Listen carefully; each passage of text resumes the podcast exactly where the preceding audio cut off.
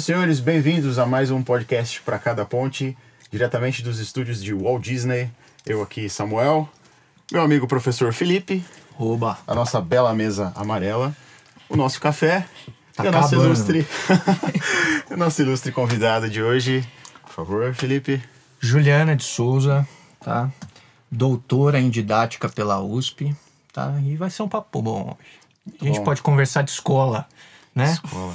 Só de escola. Cara, eu acho que já me ocorre a primeira pergunta básica. O que faz um doutor em didática? É, Bom dia. bom dia. é, Bem-vinda. Obrigada. Pode ser boa noite também, porque a gente não É, marca os bom horários. dia, boa tarde, boa noite. É, bom, então, um uma pessoa que se dedica a, a estudar a didática, ela está interessada em pensar em questões relativas ao cotidiano da escola mesmo. Então, por exemplo, a pedagogia, ela é uma área mais ampla. Dentro da pedagogia, nós temos a área da didática e o núcleo de estudos da didática é a escola. Então, pensar nas relações pedagógicas, pensar, por exemplo, em questões relativas à violência escolar, pensar em é, não, não em questões especificamente metodológicas, porque isso diz respeito a cada área de conhecimento. Então, matemática tem metodologias específicas, português tem outras. Mas há algumas questões que elas permeiam todas as áreas. Então, a questão da disciplina e a da indisciplina é uma questão didática, que não diz respeito a uma única matéria. Ela é uma questão que diz respeito à escola em geral. Uhum. Então, o Né? professor de matemática, professor de português, etc, etc, ele tem que ter esse conhecimento em didática para conseguir ensinar. É tipo, É, para compreender algumas relações que se estabelecem dentro da escola, né? Por exemplo, a, a, a avaliação é uma questão da didática também, e ela é uma, uma, uma questão que norteia a escola. A avaliação, por exemplo, ela é um, um núcleo muito importante. A escola ela é organizada em torno da avaliação e estudar como as avaliações é, ocorrem, o quão excludentes muitas vezes elas são, ou mesmo pensar é, em como se avaliou na história da educação, são estudos relativos é, à didática. Então, a didática vai pensar nessas questões mais amplas, né? É, pensando pensando que é um, que são, são temas que permeiam todas as áreas independentemente da, da disciplina que você leciona tem coisas metodológicas que dizem respeito por exemplo à história né História não tem erros, que, né? ser- é que serve área- a história, metodologia de matemática. Então, num curso de formação de professores, os, os alunos eles têm as disciplinas de metodologia, mas eles têm também as, a disciplina de didática. Então, por exemplo, quando você vai fazer um curso de graduação de licenciatura em História, você tem metodologia do ensino de História. Em que vão ser discutidas relações, é, é, coisas relativas ao conteúdo específico de história, a formas de ensinar em história, como sempre se ensinou em história, né? Mas você também tem a disciplina de didática, e a didática vai se dedicar a pensar, por exemplo, relação pedagógica, avaliação, é, violência, disciplina e indisciplina, né? Que são questões que estão presentes independentemente da matéria que você leciona. Uhum. E o que, que é mais fácil, ensinar para o pessoal da universidade ou para educação básica ali, a criancinha que está começando, tal? Porque são universos completamente diferentes, né? São. É, a criançada subindo na mesa e aquela coisa toda. Tudo bem que na universidade também não é muito diferente, né?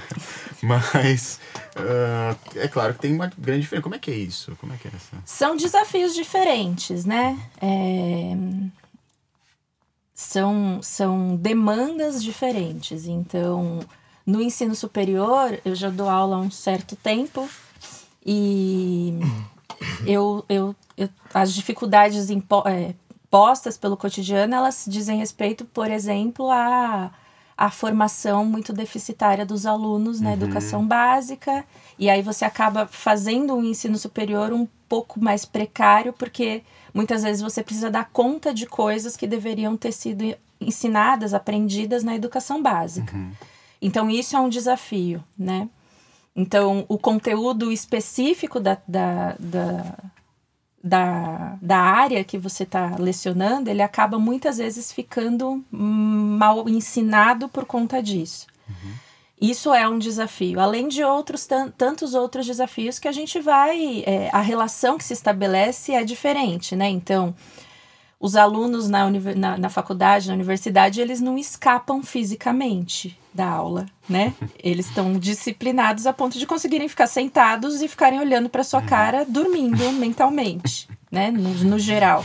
Ou mesmo eles já têm a liberdade para saírem da sala. Claro. Os alunos da educação básica, eles têm outra, outra forma de, de funcionamento, né? Então, é, você tem desafios muito grandes. É, por exemplo, eu atuei na educação infantil e era uma coisa muito difícil. E eu tinha mais dificuldade nisso do que dar para dar aula para adultos, né? Uhum.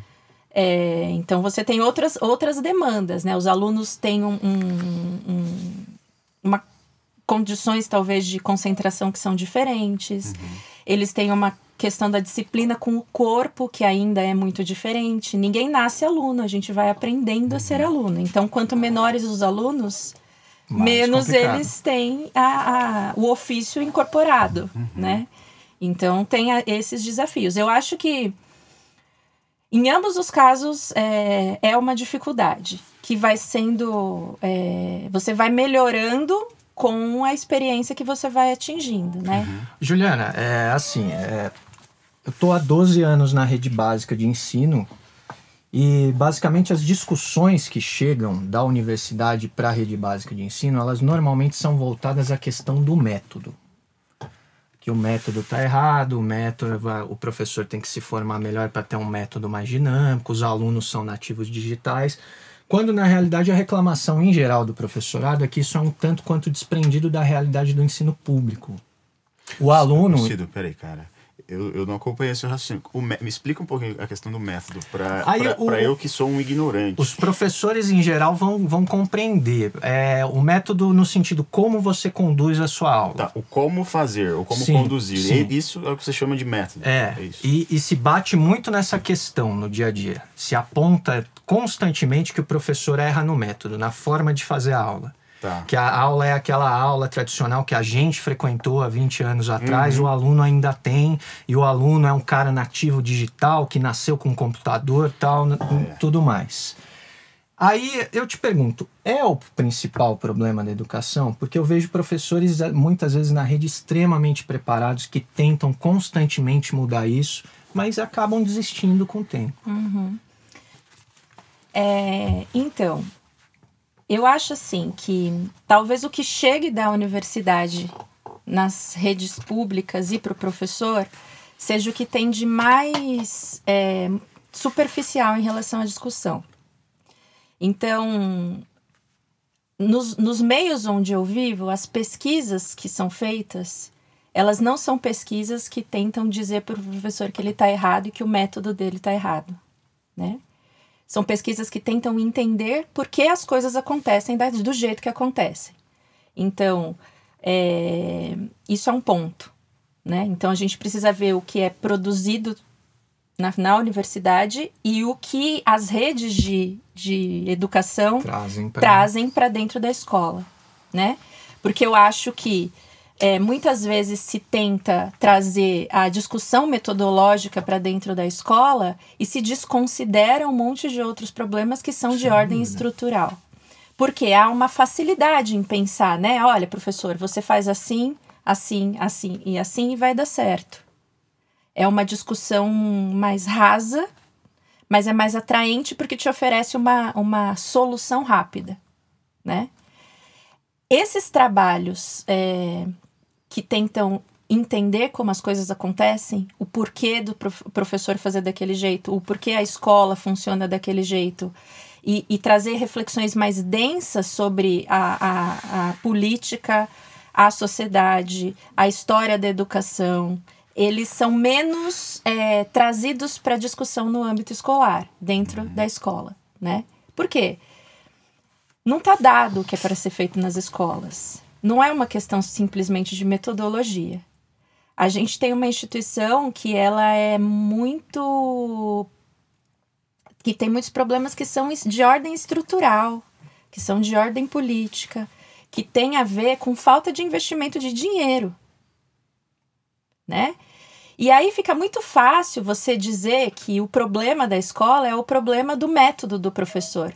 Porque você coloca no indivíduo. É um bode expiatório. Você né? coloca no indivíduo o problema. Uhum. Então, assim, a educação não vai bem, por quê? Porque os professores não são bons. Porque os professores não são bem formados. Tudo bem que a gente tem que relativizar essas coisas. Realmente, a gente vem de uma, de uma formação de professores que é bem precária. Tem muita uhum. instituição muito ruim que forma professores muito mal. E isso tem um impacto dentro da escola, né? Agora, você não pode dizer que o problema da educação ele é único e exclusiva, exclusivamente de método. E, e, e, uma coisa que eu vejo muito também é que hum, a educação ela, ela é, não se discute de fato as questões políticas, econômicas, sociais que, que, que vão é, influenciar diretamente nas relações que se estabelecem dentro da escola. Uhum. Essas coisas elas são tangenciais, né? As discussões são tangenciais sobre isso. Se discute o método, se responsabiliza o professor, porque se não deu certo é culpa sua. Então se individualiza o problema. E se o problema é seu, é você que tem que resolver né? Uhum. Se você, o problema é, é você que não aprendeu direito o método, é você que não aplicou direito o método. E, e, e eu vejo que não, não é uma questão, é, é uma questão de muito mais de reflexão sobre. Se, se desconhece muito da história da educação. Hoje em dia se vende um monte de, de ideias sobre metodologias como inovadoras, que são coisas que já aconteceram há 100 anos atrás. Uhum. Mas será que não é uma ferramenta política também isso? Pode você ser. Colo você colocar como o método redentor da educação isenta o político de fazer o investimento público. Sim. Né? Cara. E, e, e se, se exime também de fazer a discussão é, política, sociológica, histórica com o próprio professor, Sim. né? Uhum. Só te interrompendo, por exemplo, hoje em dia a gente ouve muito falar e até no ensino superior que você as instituições cobram que você tenha conhecimento das metodologias ativas, né? Então, você vê um monte de currículo de, de, de anúncio de, de escola dizendo para os pais que usam dessa se utilizam dessa metodologia. É, eu já fiz entrevista para entrar em, em, em, empregos na universidade que eles falam que é, o professor tem que trabalhar com esse tipo de metodologia. O que, que é isso? É, uma, é um tipo de método que pressupõe um protagonismo maior do aluno. Então, hum. a aula não é estruturada pensando que o professor vai expor o conteúdo aos alunos. Não é como a gente estudava. O professor isso. lá falando, a gente sentado, escutando e escrevendo. Isso. Não é isso. Não é isso. É uma coisa que pressupõe uma organização que o aluno tem um maior, uma, uma maior, uma maior participação na pesquisa dos conteúdos tá. e tudo mais. Agora, o Mas problema... isso diz que aquele método não funciona mais, é isso? Tipo, esse método que a gente aprendeu. Que é, é assim, o, o professor ali, um, uma coisa, uma figura mais, não vou dizer autoritária, mas até um certo, certo ponto autoritária ali, aquela coisa que todo mundo, o professor falava firme, todo mundo, né, ficava ali, anotava aquela coisa, decorava aquilo. Esse método, digamos, ele é um método que está em desconstrução, digamos, ele está caindo, é, ou ele continua. O que se diz, o que as pessoas é, que defendem esse tipo de metodologia, eles, eles tentam se contrapor a esse ensino mais tradicional, que uhum. foi como nós fomos educados. Sim. A questão que se põe é a seguinte: se fala desse, dessas metodologias ativas como se elas fossem a coisa mais moderna e inovadora uhum. e original. Certo. Há 100 anos atrás já, já, já, já fizeram isso, já se uhum. falava disso. Uhum. Né? E, e, e, assim, se houvesse uma compreensão maior sobre a história da educação, uhum. sobre o que todas as pessoas, os pensadores que falaram sobre educação, que é, pensaram a educação e, e, e, desdobraram isso em métodos, fizeram ao longo da história, a gente não estaria de novo fazendo a mesma coisa e pensando nisso como inovador, porque não é inovador. Uhum. Sabe? E, e, sobre isso que você falou, assim, eu acho muito, muito difícil e muito complicada essa ideia de pensar que esse professor que é dito, visto como tradicional, uhum. ele é ultrapassado, ele é o conservador uhum. e o outro que veio agora com esse tipo de metodologia, ele é ótimo e moderno. Uhum. Por quê? não existe uma única forma de ensinar. Cada conteúdo é de uma ordem diferente e pode ser ensinado de formas diferentes, uhum. né? Isso cabe ao professor. A maneira como ele vai fazer cabe a ele. Obviamente que para fazer isso, para saber como ensinar melhor dados conteúdos, ele precisa de um repertório, né? Ele precisa conseguir saber, olha, assim não dá, talvez uma aula expositiva ativa, seja, seja, melhor para esse conteúdo.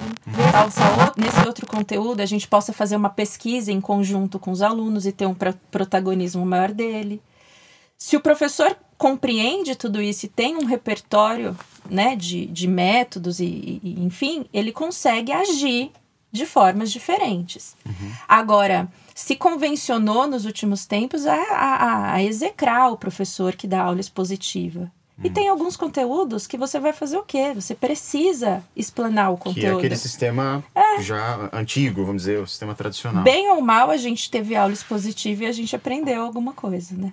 Pois é, estamos aqui. e eu não tô fazendo a def... é, eu não tô fazendo a defesa aqui de que tenha que todo mundo voltar a ser desse jeito. Não é uhum. é isso. Eu tô dizendo que conteúdos distintos demandam maneiras de ensinar distintas, uhum. né? E, e como que um pai digamos, pode acompanhar isso de fora.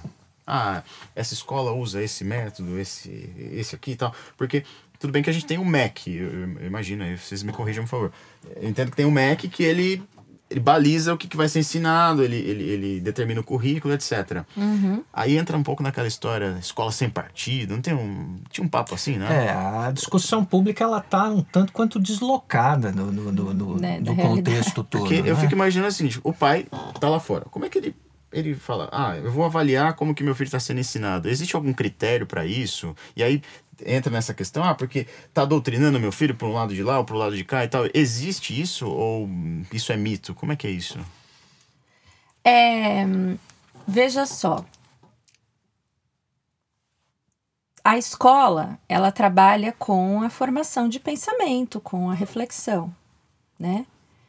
E, e a, o que vai balizar o conteúdo ensinado pela escola é a, a, o conhecimento científico, a ciência, claro. que é, é, como eu posso dizer, transmutada num discurso que é compreensível aos alunos, uhum. né? Então, a pesquisa que é feita na universidade, ela não vai chegar a um aluno daquele claro, jeito, vai né? uma tese. Exato.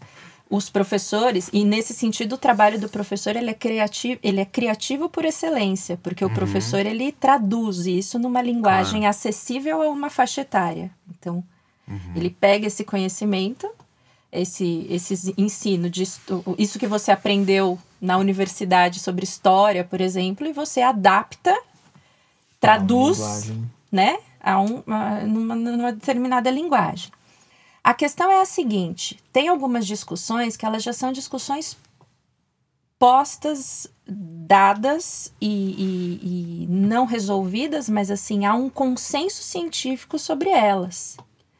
Não se discute na universidade. Mas não se discute mais assim é, se existe ou não. Por exemplo, a questão do racismo. Uhum. Né? Existe racismo. Uhum. Isso, os, os pesquisadores eles partem desse consenso. Uhum. E a partir disso, eles pesquisam como as coisas aconteceram, como as uhum. coisas se deram e tudo claro. mais. Mas é uma premissa posta. É uma seja, premissa posta, exato, né? Não tem, não tem discussão sobre isso, né? Discute-se a, a partir disso. Quando você chega muitas vezes na discussão na escola, as famílias, os pais, eles não concordam com essa ideia. E hum, muitas entendi. vezes dizem que você está doutrinando o filho deles por trazer um dado que é um dado da realidade, um dado. Você já teve alguma situação como essa de. Não tive alguma... como essa. Porque o ambiente tive. acadêmico é um pouco diferente, é, né? Imagina. É um pouco diferente, é. sim. E... Mas assim, o fato de, de haver esse discurso de censura já, já promove em você uma autocensura, que é um, uhum. um uma espécie de medo de tocar em alguns assuntos. No mínimo um cuidado ali. Que é prejudicial, uhum. né? Então eu acho o seguinte, a gente precisa ver o que é trabalhado, o que é tratado como sendo é, doutrinação, né? E o que é, sei lá, preconceito das próprias famílias, dos pais, baseado no seu próprio achismo, uhum. né? E que querem fazer com que você se cale em relação a determinadas coisas. Uhum. É, eu acho o seguinte: é, a gente tem uma variedade de professores com posicionamentos políticos muito distintos. Absolutamente. Então, eu posso, por exemplo, ser uma pessoa que, que, ao falar de dado conteúdo, expõe a minha opinião pessoal e deixo isso bem claro para os alunos. Essa é a minha opinião pessoal, é a minha leitura de mundo. Uhum.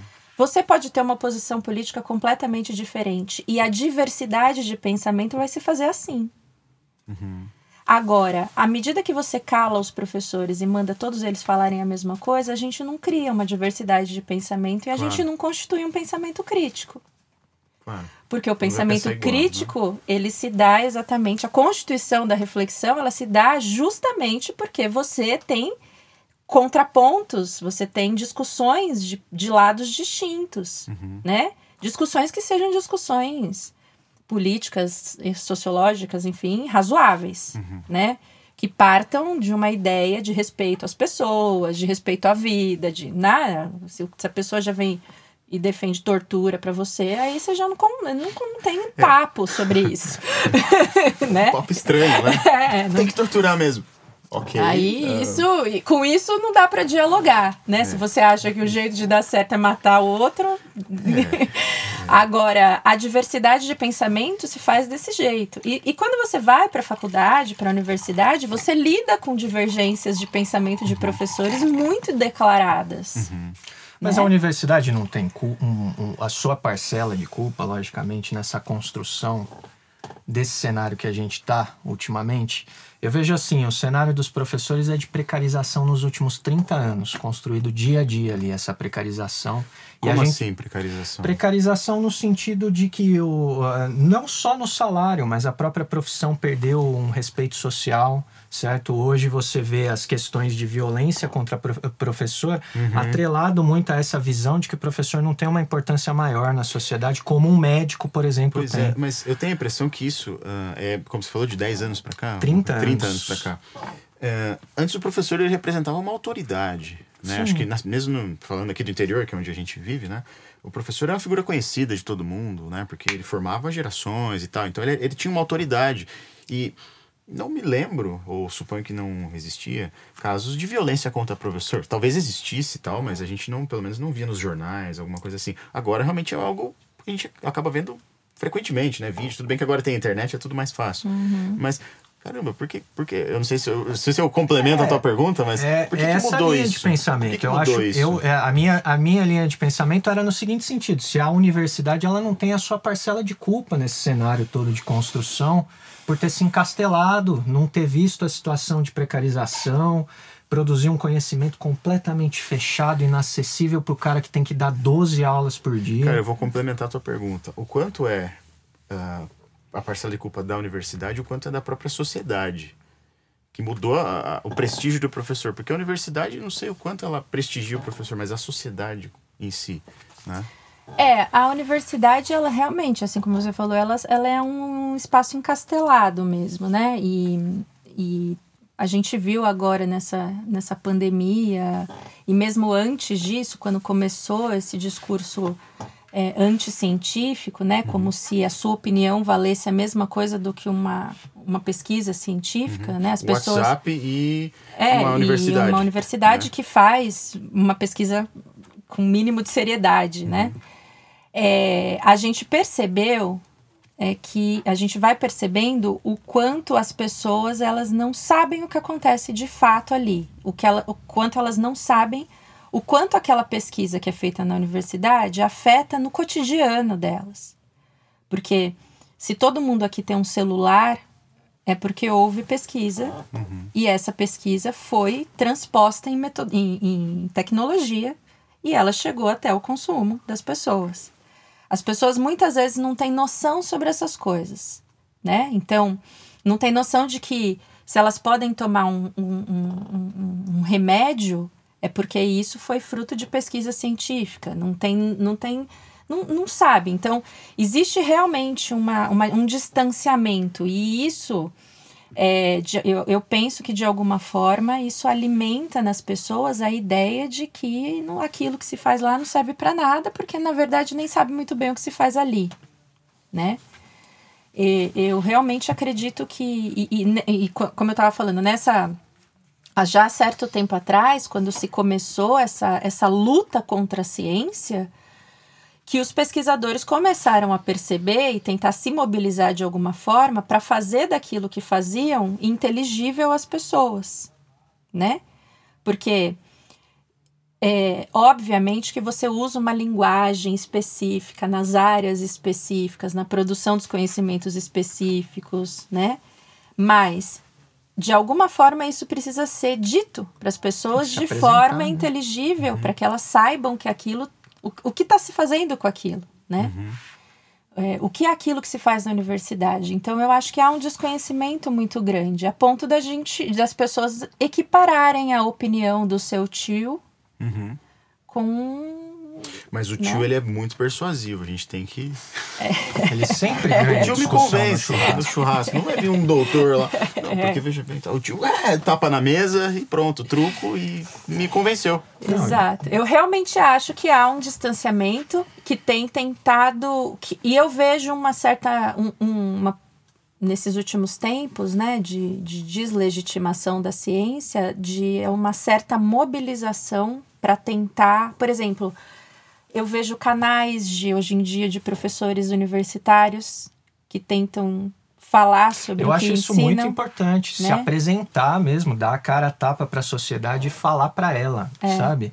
É, porque senão a gente fica né, nessa discussão acadêmica, muitas vezes estéreo, né? De, de, de alimentar o próprio currículo CAPES, enfim, o currículo Lattes lá, e isso não tem uma, uma consequência efetiva no chão de escola, não tem uma transformação de fato, nada nesse sentido, assim. Sim.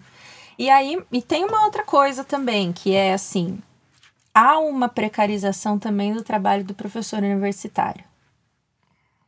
Né? Num, isso é obviamente que é menos do que em relação aos professores de educação básica, porque a precarização dos professores de educação básica já vem de muito tempo, mas há uma precarização também, né? Então, é, a Unesp, por exemplo, que foi a instituição onde eu fiz graduação, ela, ela ficou mais.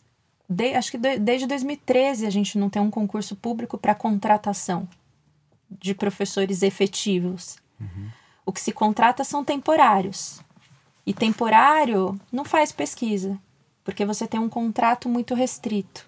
Uhum. Não faz pesquisa, não, não ocupa cargos de gestão na universidade. A universidade ela é gerida pelos professores. Então, os que são de fato efetivos, eles acabam assumindo mais coisas, mais aulas, mais turmas, né? Mais turmas de mais orientandos, é, mais cargos diretivos, né? Então, eu acho que isso dificulta muito é, a própria produção de pesquisa, que é o que sustenta um, um, dos tripés da universidade pública. Então, Juliana, eu já ouvi falar, assim, que existe uma inversão da estrutura aqui no Brasil, né? Que você tem uma não vou dizer uma supervalorização, que a gente não tem supervalorização na, na parte de ensino no Brasil, mas é uma inversão. No ensino básico você tem, você tem pouco recurso, pouca estrutura, e no ensino superior você tem mais estrutura. E aí acontece aquela coisa: o indivíduo ele estuda numa escola particular a vida toda para entrar numa universidade federal. Uhum. Ao passo que aquele que é economicamente menos favorecido está ali no ensino público, ele dificilmente vai entrar no ensino público, público. Uh, na, na parte da universidade pública, né? melhor uhum. dizendo. Onde está o problema aí? Como é que inverte isso? Como é que resolve esse problema na sua visão? É, o, o, ensino superior público aqui no Brasil, pelo menos a, a, a USP, que é a grande referência de universidade e tudo mais, ela foi uma instituição criada para atender uma elite econômica. Uhum. A, a história de criação da USP é essa, ela está articulada a isso, né? É, Para estruturar esse projeto de criação dessa universidade, é, foram buscar professores franceses, né, franceses e de outros países, e que vieram para o Brasil e ajudaram a estruturar um certo tipo de mentalidade acadêmica. Uhum. É, vieram professores franceses, italianos, é, é, isso ficou nas ciências humanas, chamar, é, convencionou-se chamar de missão francesa. O Levi-Strauss, por exemplo, que é um antropólogo é, muito conhecido, ele veio, né, ele deu aula na USP, né? uhum. né? Então, a USP foi criada para isso. É, na história da, da, da, escolarização no Brasil, é, a escola ela sempre foi possível a poucos, a educação básica também. Uhum. E o fenômeno de, de não conseguir é, acessar outros níveis da escolarização acontecia antes na educação básica. Então, os mais pobres estudavam somente o primário, depois a gente teve exame de admissão, então você só conseguia passar para a segunda fase, né, para o uhum. antigo ginásio, se você passasse nesse exame. No geral, eram as pessoas, as camadas mais populares da, da população que ficavam de fora da escola, uhum. né? A gente teve um período de redemocratização do ensino, de democratização da educação, em que a gente acabou com esse exame e que todo mundo pôde ir para a escola. Uhum. Massificou-se a escola, massificou-se o professor também, porque precisava-se de muito mais professores para isso, uhum. para dar aula nessas, nessas instituições, né? E, enfim, a história da universidade, ela ainda continua sendo essa história da, de uma certa exclusão dessas camadas mais populares, né? Uhum. Que é como você disse, quem acaba conseguindo ingressar, como não tem vaga para todo mundo, quem acaba conseguindo ingressar é quem vem de uma escolarização melhor e mais bem sucedida. Claro, porque ali ele foi treinado até para passar. Né? Mas isso não significa que não tenha mudado, uhum. né? Tem, mudou muito nos últimos tempos. A cara uhum. da universidade mudou bastante, né? Uhum. Por conta de diversos programas é, de auxílios, é, a questão de cotas mesmo. Então, a universidade uhum. pública hoje tem uma cara diferente do que ela tinha nesses primeiro nesses primórdios da USP, que aí era só a, a alta parcela, uhum. né, da sociedade. E, é, e há, há tempos atrás, que você olhava, você não via pessoas negras na universidade. Essa semana mesmo, acho que ontem saiu no Estadão uma matéria falando sobre como mudou a cara da medicina no Brasil. Uhum.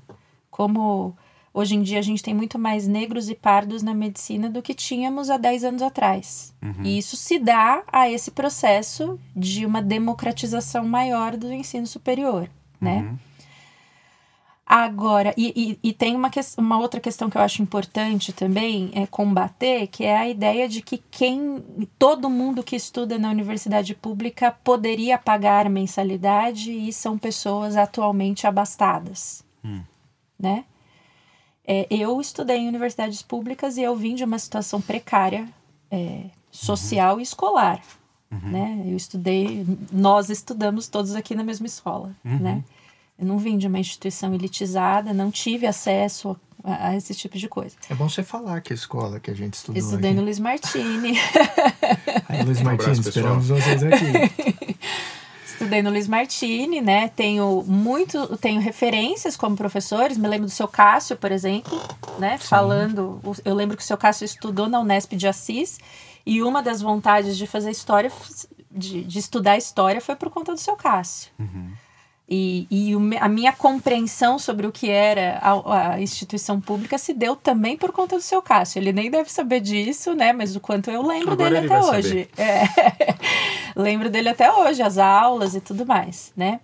Então, assim, é, eu acho que tem sim nos cursos mais elitizados, como, sei lá, medicina, direito, engenharia, a gente ainda tem um curso muito branco, uhum. muito classe média alta, uhum. né? Porque são os cursos mais concorridos, mas a gente não tem na universidade pública só esses cursos. Uhum. A gente tem outros cursos e esses cursos eles não são cursos de que, que só que, em que só tem pessoas muito abastadas, né? Então eu acho que a cara tá, a cara tem mudado. Você olha hoje em dia também a cara do, do profe, dos professores tem mudado os sobrenomes. É, é curioso, né? Porque é, eu, eu atualmente eu trabalho como temporária na Faculdade de Educação da USP, como professora temporária.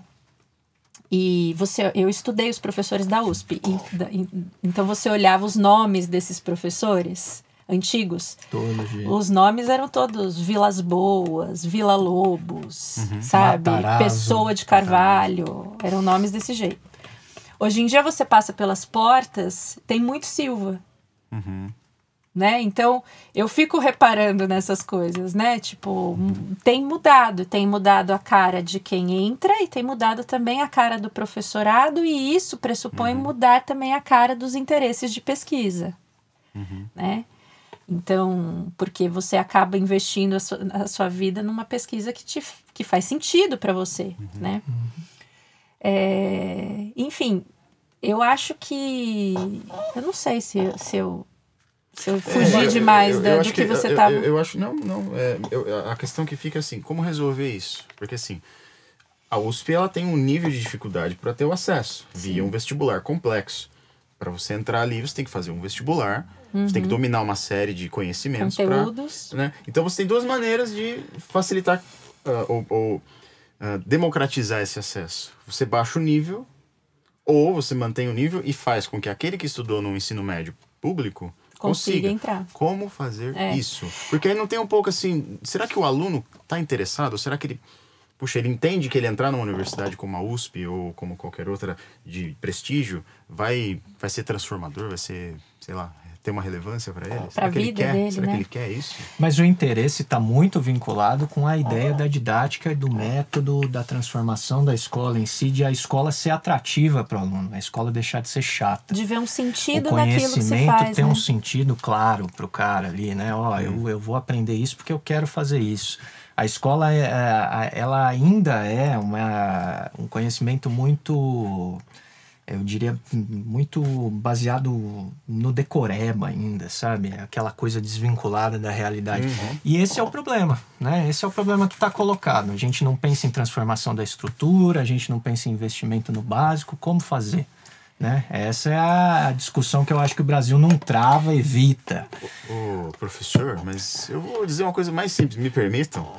Cara, ele tem que estudar logaritmo, decorar aquela merda e fazer a prova e passar. Tipo, ah, mas. Cara, decora, entende e passa. Tipo, mas, cara, é isso. É, o problema não é, é o seguinte: a, a, as escolas fora daqui, fora, fora do Brasil, elas travam outro sentido de discussão da educação. O aluno do, do, do, do nosso século aqui, ele não é um aluno mais de decorar conhecimento porque está tudo disponível no Google. Uhum. Entendeu? Então não é mais esse conhecimento bancário que a gente tem que decorar tal, porque tá ali, você pega o celular e viu. Uhum. O aluno ele tem que ser criativo, ele tem que chocar duas informações e criar uma coisa nova. Mas o vestibular também mudou? Não, aí que tá o problema no processo. É, a gente tem assim, por exemplo, uma das, uma das estratégias de ingresso dos alunos de classe mais popular na, na universidade foi a, a mudança do Enem, né? Uhum. Hoje em dia você consegue entrar na USP pelo Enem, uhum. que é uma prova que eu considero melhor, melhor estruturada, porque ela, ela não é tão conteudista quanto o vestibular da FUVEST, por exemplo. Tá. Ela demanda do aluno outros tipos de reflexões, mais competências diferentes para redigir a prova, né? É, agora eu concordo em relação ao que o Felipe falou sobre ser muito distante da, da vida do aluno, tudo que ele aprende, né? A gente até estava discutindo esses dias que a escola ela é muito conteudista e muito desse conteudismo também é reafirmado pelo vestibular, porque o vestibular é conteudista. Hum. Sim. O vestibular te cobra muito Sim, conteúdo. Eu me lembro quando eu prestei vestibular. Meu Deus do céu. É. é muito conteúdo, né? Então, o vestibular ele é conteudista e a escola ela, ela, ela é muito, em muito ela é estruturada também em função. O vestibular ele reafirma esse conteudismo, né? Uhum. É, eu acho que uma, uma questão muito muito importante, até estava comentando com o Felipe esses dias, é o. Eu li um, há um tempo atrás um, uma entrevista de um sociólogo francês chamado é, François Gibet. A entrevista se chama é, Quando um sociólogo decide ser professor. E o que ele faz? Ele, cansado de ouvir dos professores de educação básica, ó, oh, você não sabe nada porque as coisas na escola são difíceis e não sei o que. Ele fala, bom, então eu vou dar aula na escola. E ele, por um ano letivo, ele dá aula na educação básica francesa para alunos é, de, é, de do, das, aulas, da, das disciplinas de geografia e de, de história, se eu não me engano. E ele constata a dificuldade que é né? E ele até diz em certo momento que tem um momento em que ele dá um golpe de Estado lá, que é assim, ele vira o autoritário, uhum. né? Aquilo que todo professor diz que vai abominar quando entra na escola, mas acaba recorrendo a isso. E aí, algumas das conclusões a que ele chega, e eu concordo muito com ele, eu acho que falta isso na nossa educação, é, os alunos eles não, eles não aprendem a pensar de acordo com, com a disciplina. É um ensino muito conteudista em que você vomita muito conteúdo uhum. para os alunos, mas você não consegue fazê-lo pensar, por exemplo, historicamente. Você não consegue fazê-lo pensar matematicamente. Uhum. O que seria muito mais importante, né? Ter alguns conhecimentos muito básicos, mas muito bem consolidados, que não é o que acontece. Os alunos acabam não conseguindo nem consolidar o básico, né? Uhum. E é, para depois conseguirem alcançar outros, outros conhecimentos que são importantes para eles. Né? Por exemplo, eu me formei em pedagogia. É, a minha compreensão de mundo ela está muito pautada pela, pela pedagogia. Uhum. Porque eu acabei aprendendo a pensar pedagogicamente né? Claro que a pedagogia é uma área que é, ela é feita por diversas outras áreas, mas você, por exemplo, duvido que você não olhe para o mundo e não estabeleça relações históricas o tempo todo. Porque você aprendeu a pensar historicamente. Chato. Né? você aprende... acho que aonde eu olho eu vejo Lula, eu vejo o, o Lenin, o Stalin, o Trotsky. É, então, quer dizer, a, a, os alunos acabam não vendo nenhuma função para aquilo a não ser decorarem para certo, uhum. certa resposta na prova, Sim. né? É, e pensar dessa forma pressupõe estruturar, é, ajudar a estruturar uma forma de pensar muito mais do que assimilar conteúdo. Uhum. Boa parte desses conteúdos que a gente assimila todos na, na escola é, a gente não sabe para que. A gente, eu não estou nem falando de aplicabilidade, porque eu não acho que a gente só tem que aprender o que vai aplicar. Uhum. Eu, não, uhum. eu, sou, eu sou completamente contra essa ideia utilitária de conhecimento. Quando você aprende sobre música, quando você aprende sobre artes, isso não tem uma utilidade prática, uhum. mas ela é uma, é uma, são coisas muito importantes para o ser humano, né? Agora, os alunos muitas vezes não sabem nada sobre aquilo, eles não sabem a função daquilo que eles aprenderam, eles não sabem o porquê um dia um homem se dedicou a pensar sobre aquilo. E uhum. aquele homem que pensou sobre aquilo tinha motivos para pensar sobre aquilo. Isso escapa aos alunos, né? E a gente acha que. E, e eles, eles não, não veem utilidade para aquilo, né?